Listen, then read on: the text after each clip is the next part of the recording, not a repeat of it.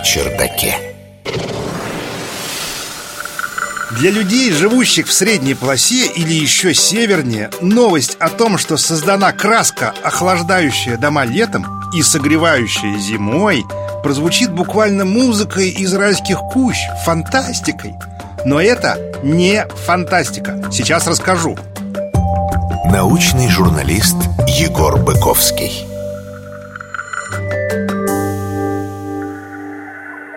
Для начала напомню вам вот какую цифру – на отопление и охлаждение помещений приходится примерно 13% мирового энергопотребления и около 11% выбросов парниковых газов. Это прямо много, друзья.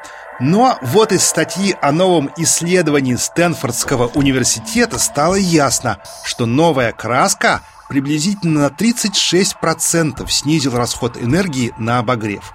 А в теплых условиях, наоборот, потребление энергии на охлаждение упало почти на 21%.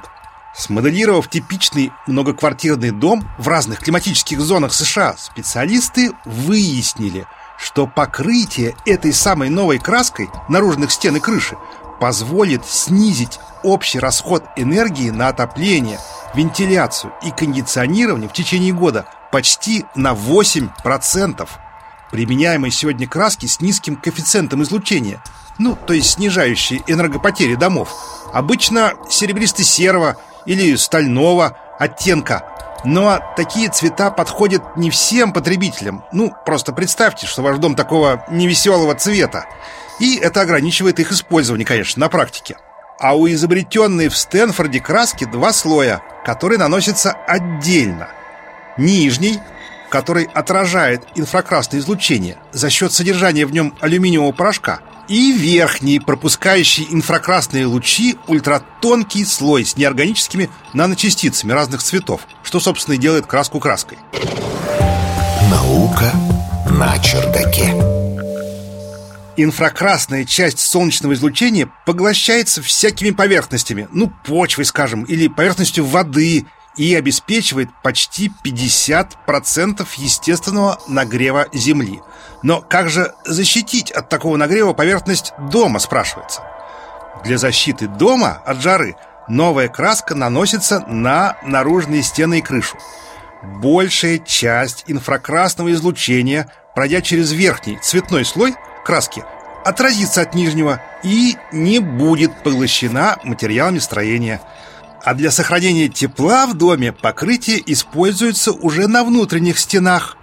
Нижний слой краски при этом опять же отразит невидимые глазу инфракрасные волны, которые передают тепло в стену, а из нее в окружающее пространство, отсюда и потери. Исследователи протестировали новую краску восьми цветов – белого, синего, красного, желтого, зеленого, оранжевого, фиолетового и темно-серого. И по сравнению с традиционными красками таких же оттенков, все они в 10 раз лучше отражали инфракрасные лучи. Такая разработка пригодится не только для покраски зданий. Например, если нанести ее на грузовики и вагоны-рефрижераторы, это позволит сократить затраты на охлаждение при перевозке, а значит и стоимость транспортировки – ну и, кстати, кстати, новая краска отличается практичностью. Оба ее слоя имеют водоотталкивающие свойства, что повышает ее устойчивость во влажной среде. А еще, именно по этой причине, окрашенные поверхности можно легко очистить влажной тканью или мыть водой. Любознательные ученые к тому же воздействовали на эту краску довольно необычными температурами от плюс 80 до минус 190 градусов Цельсия – а также кислотными средами, но ее эстетические и эксплуатационные качества не ухудшились. Ученые продолжают дорабатывать краску, совершенствуя состав. А я уже жду такую краску в продаже. Если она на 10% снизит расходы на отопление моего чердака, то я скажу науке большое спасибо.